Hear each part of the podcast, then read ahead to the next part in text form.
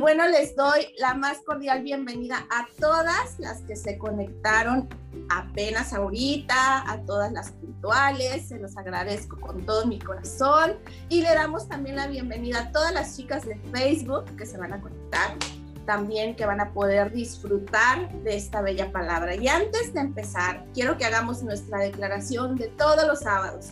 Recuerda tomar tu Biblia, no abras tu micrófono, pero recuerda tomar tu Biblia y declara, yo soy lo que la palabra de Dios dice que soy, yo tengo lo que la palabra de Dios dice que tengo y yo puedo hacer lo que la palabra de Dios dice que yo puedo hacer. Y en esta mañana saldré renovada, transformada por el poder de la palabra de Dios en mi vida y por el amor eterno que Dios tiene para mi vida y mi corazón. En el nombre poderoso de Jesús.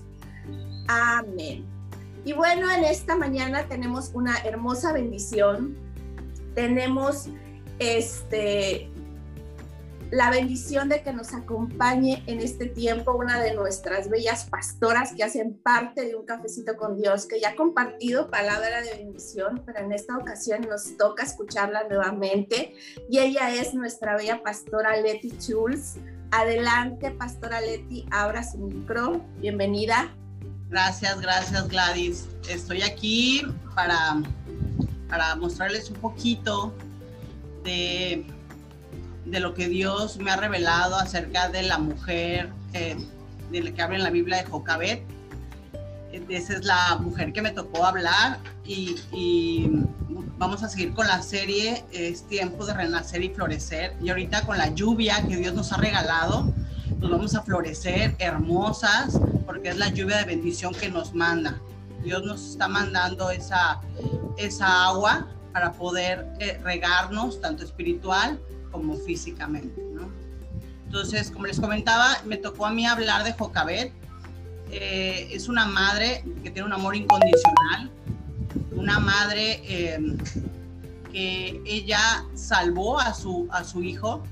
Entonces, quiero hablar un poquito de, de la historia. Se los voy a contar como una historia porque para mí es mucho más fácil poderles explicar, ¿no? Entonces, eh, es una madre valiente que salva a su hijo, ¿no? Eso sucedió hace muchos años cuando se todo se regía por medio de Faraón, ¿no? Entonces, Faraón, eh, lo, que, lo que orilló a Faraón a hacer, em, de mandar a matar a los niños, era, era el miedo que tenía de que los hebreos se volcaran contra el, contra el, contra el pueblo de Faraón, contra los egipcios. Entonces, ¿qué hizo Faraón? Pues una tragedia, ¿no? Mandó a matar a todos los niños. O sea, la crueldad que, que él maquinaba fue pedir a las parteras que mataran a los hijos de, la, de las personas que van a dar a luz. Entonces, ¿qué, ¿qué tienen las parteras que hacer? pues en ese momento pues, ellas los recibían y mandarlos matar o, lo que a ellas se les ocurría, porque de hecho estaban amenazadas, ¿no? Entonces, esta historia que yo te estoy contando la puedes encontrar en Éxodo 2, del 1 al 10. Entonces, ahí, en ese, ahí, ahí puedes eh, más o menos leer todo lo que yo te voy a parafrasear. Y el nombre de Jocabet solo aparece en Éxodos del 6 eh, al 20, donde está, donde ella es pronunciada, ¿no? Donde, donde, donde se habla la Biblia de ella. Y el verso para mí que fue clave fue Éxodo 2 eh, al, al 3, 2, versículo 3, donde dice, pero no pudo ocultar más tiempo, tomó una cestilla de junco lo cubrió con asfalto y con brea y entonces puso al niño, Moisés, en ella y lo colocó cerca de los juncos de la orilla del río Nilo. Eso era una madre valiente, porque aquí les voy a contar cómo, fue, cómo se fue dando eh, lo de eh, cómo ella tuvo esa revelación para, primero para esconderlo. Dime, dime qué madre tiene la valentía de esconder a su hijo tres meses. Cuando ya, ya se le fue a ella imposible, entonces fue que confió en Dios para, para soltarlo en una cesta por el peligro que lo puedas echar, no sé, un cocodrilo o, algún otro animal que, que, que se lo, pudiera morder o devorar, ¿no? Y eso, es, eso habla de la confianza plena que tenía Jocabet en Dios. Aquí te voy a platicar un poquito de las cinco características que yo encontré. Igual si tú, si tú eh, te pones a leer en la Biblia, igual puedes encontrar más, pero Dios ahorita me reveló esas cinco características muy importantes donde, donde veo que Jocabet tuvo plena confianza en Dios. Eh, una de ellas es, tenía revelación de Dios. ¿Qué tenía Jocabet? Cuando nació su hijo, vio que era un niño muy especial. Ella vio en él una, una, una diferencia, ella vio en él algo excepcional como madre. Dime, ¿qué madre no vemos a nosotros, a nuestros hijos hermosos, no? Que decimos, wow, mi hijo es precioso. Ella vio eso en, Moisés y, decidió ella, pues ahora, sí que ella tenía un propósito en la vida, ¿no? Crear a Moisés y a sus otros dos hijos. Entonces, el, el segundo punto yo vi eh, que era una madre de fe.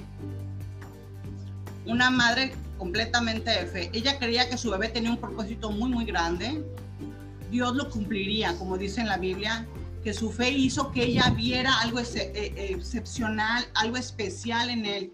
También la fe de esconderlo durante tres largos meses, que yo me pongo a pensar, para mí, no creo que haya sido fácil. O sea, ¿cómo haces a un bebé que deje de llorar? Un bebé que no balbucee. Entonces, ella realmente, o sea, yo me pongo a pensar en esos tiempos, es una fe y diciendo, Dios, si tú me lo, si tú me lo pusiste, si tú me lo, me lo mostraste, pues tengo que obedecer. Y aparte, un amor tan grande de, que a tu hijo no le vaya a pasar nada, tanto a él como a ti y a toda tu familia, ¿no? Porque Faraón no iba a decir, ay, te equivocaste, no, Faraón iba a aplicar toda la ley. Faraón era un hombre cruel. Entonces, en el punto número tres, para, eh, esta Jocabet no tenía miedo de Faraón. ¿Por qué no tenía miedo? Porque confiaba en Dios. Ella eh, entregó a Dios su problema diciendo, si tú me lo dices, Dios, yo te creo. Y porque te creo, lo voy a hacer. Voy a tener la confianza de que tú me estás pidiendo esto porque mi hijo, mi hijo tiene un propósito. Jocabet se arriesgó a ser castigada. Sabía que si, si era descubierta por Faraón o por algún guardia, eh, pues iba a ser castigada muy severamente. Entonces que ella decidió preservar la vida de su bebé para cumplir el propósito que Dios tenía en su hijo. En el cuarto punto, ella renunció a su hijo confiando en Dios. ¿Qué pasó aquí? Como ya no podía ocultarlo más, ya eran los tres meses, ya el niño ya, pues ya lloraba y, y ya no sabía ella qué más hacer pues ella fue que decidió tomar un canasto, como les comentaba al principio, que es el versículo clave, donde ella lo preparó, lo selló con brea, lo agarró de los juncos, lo fue formando ella con sus manos, fue guiada por Dios a hacer un junco muy resistente, hacerlo eh, cómodo para el bebé, y ahí lo puso. Lo puso eh, cerca del río donde ella sabía perfectamente que en un momento dado, y ese, ese mismo río, esa misma corriente, la iba a llevar donde la hija de Faraón se bañaba. Entonces, todo eso Dios, Dios se lo mostró a ella y ella lo único que tuvo que hacer es ser obediente. Y claro, la hermana de Moisés, que se llamaba Miriam, ella decidió seguirlo siempre como una hermana cuidando al más pequeño de la familia, lo fue siguiendo, lo fue siguiendo. Eso también fue revelado para que no fuera, el niño no se fuera a voltear, el niño no, no fuera eh, comido por un, por un cocodrilo, todo eso la niña fue llevándolo hasta que se dio cuenta que llegó hasta, hasta donde estaba la hija de Faraón, ¿no? También hay, ya cuando sus, sus, ahora sí, sus, sus asistentes se dieron cuenta que había llegado el bebé, yo me pongo a pensar en esa historia, entonces me pongo a pensar que, que pues igual lloró o, igual oyeron una risa, entonces en ese momento fue descubierto. Entonces lo llevaron hacia ella y se dieron cuenta. Entonces, ¿qué hizo la hermana? Se acercó y le dijo, bueno, yo, yo puedo recomendarles una nodriza. Claro, lista, ¿no? O sea, porque la mamá se separó, confió en Dios, pero Dios tenía un plan perfecto. Dios ya sabía que ella iba a ser la nodriza elegida. Lo amamantó todo ese tiempo y en ese tiempo, ¿qué hizo? Fue hablándole de la, de la promesa que Dios tenía para él. ¿Qué tenemos que hacer, mujeres? Uno hay que declarar siempre bendiciones sobre la vida de su hijo. Declaras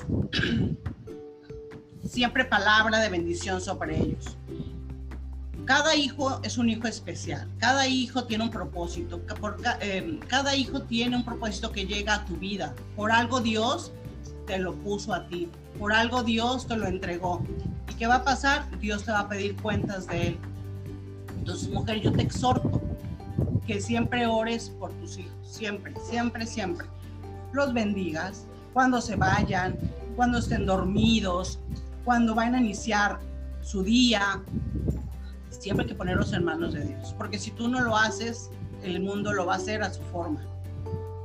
Entonces yo te exhorto siempre, en la noche oras por ellos. Yo a veces lo que hago es que me paro y, a veces me gana mi esposo, pero lo hacemos los dos. Me voy al cuarto de ellos y oro, oro por ellos. Declaro bendiciones sobre sus vidas. Declaro que son unos hijos eh, que van a escuchar siempre la palabra de Dios.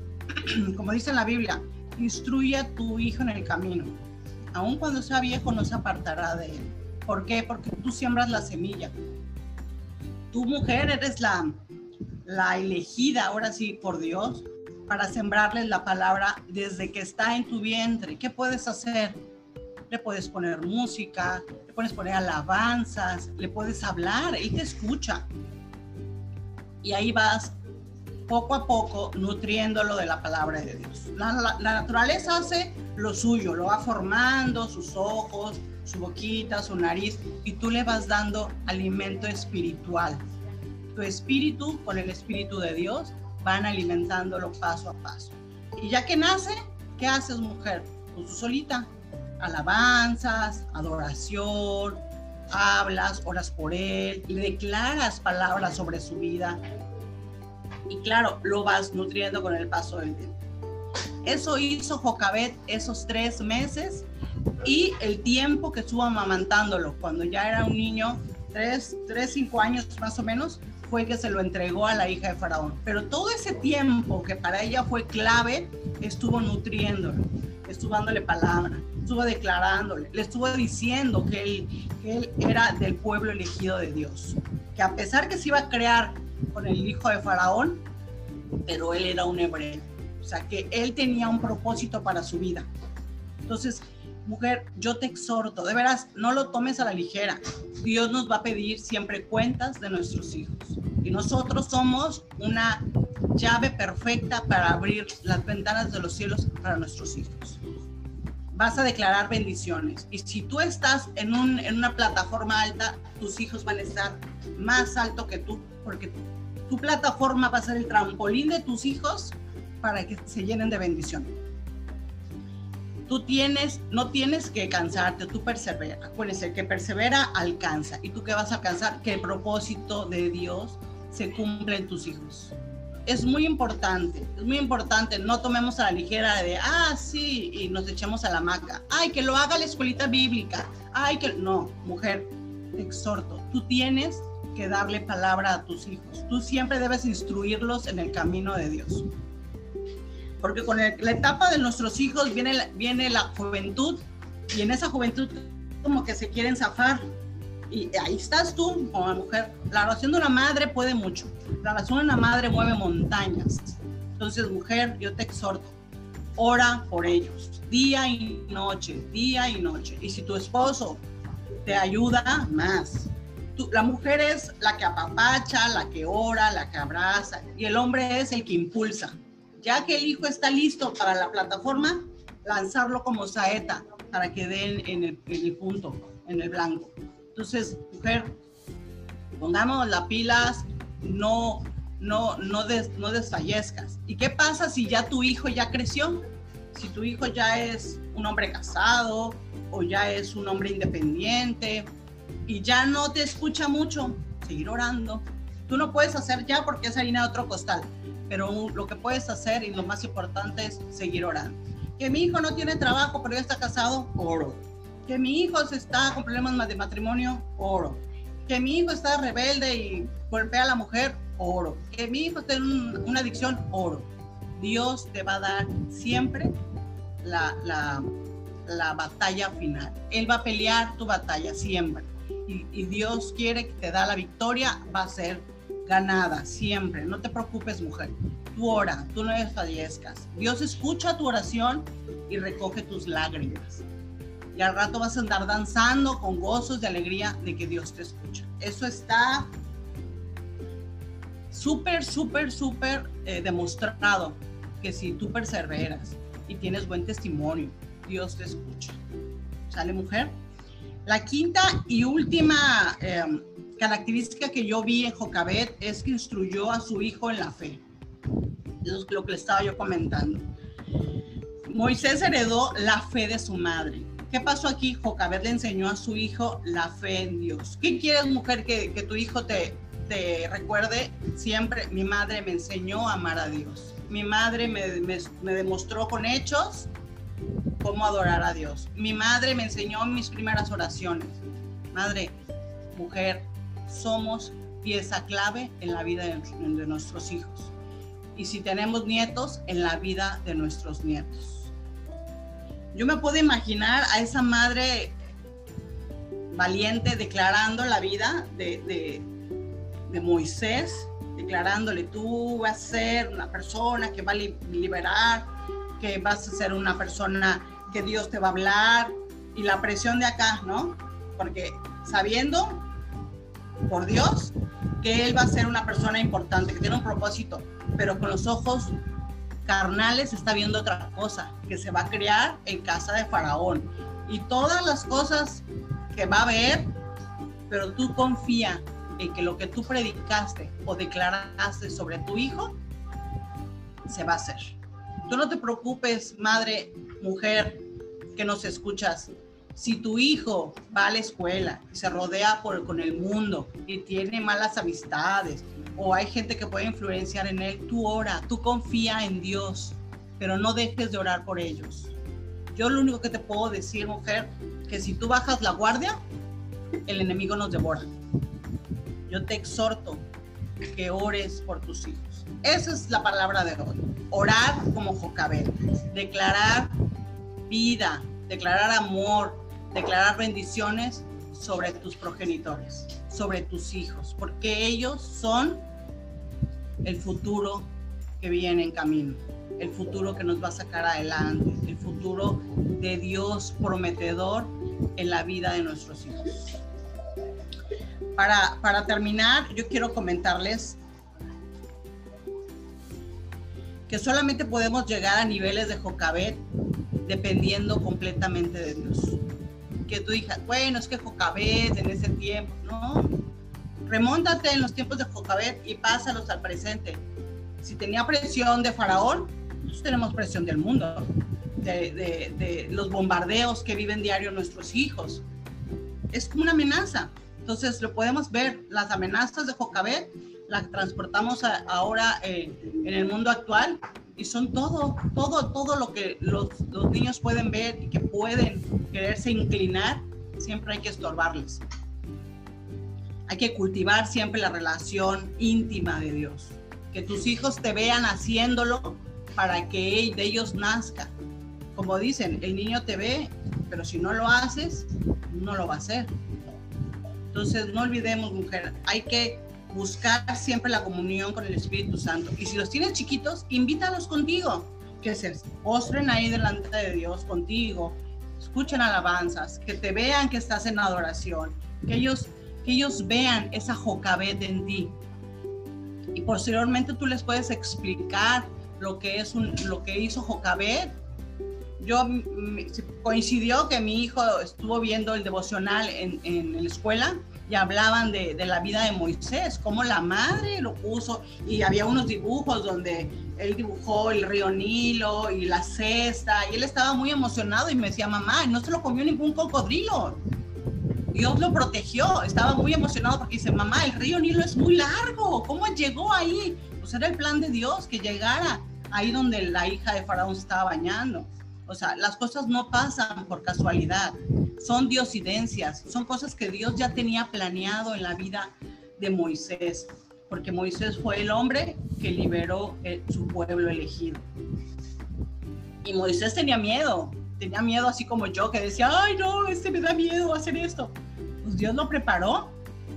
Moisés era tartamudo y tuvo, o sí se paró y dijo, ok, vamos a liberar al pueblo y habló con, con, con miedo y con temblor, pero bueno, obedeciendo, ¿no?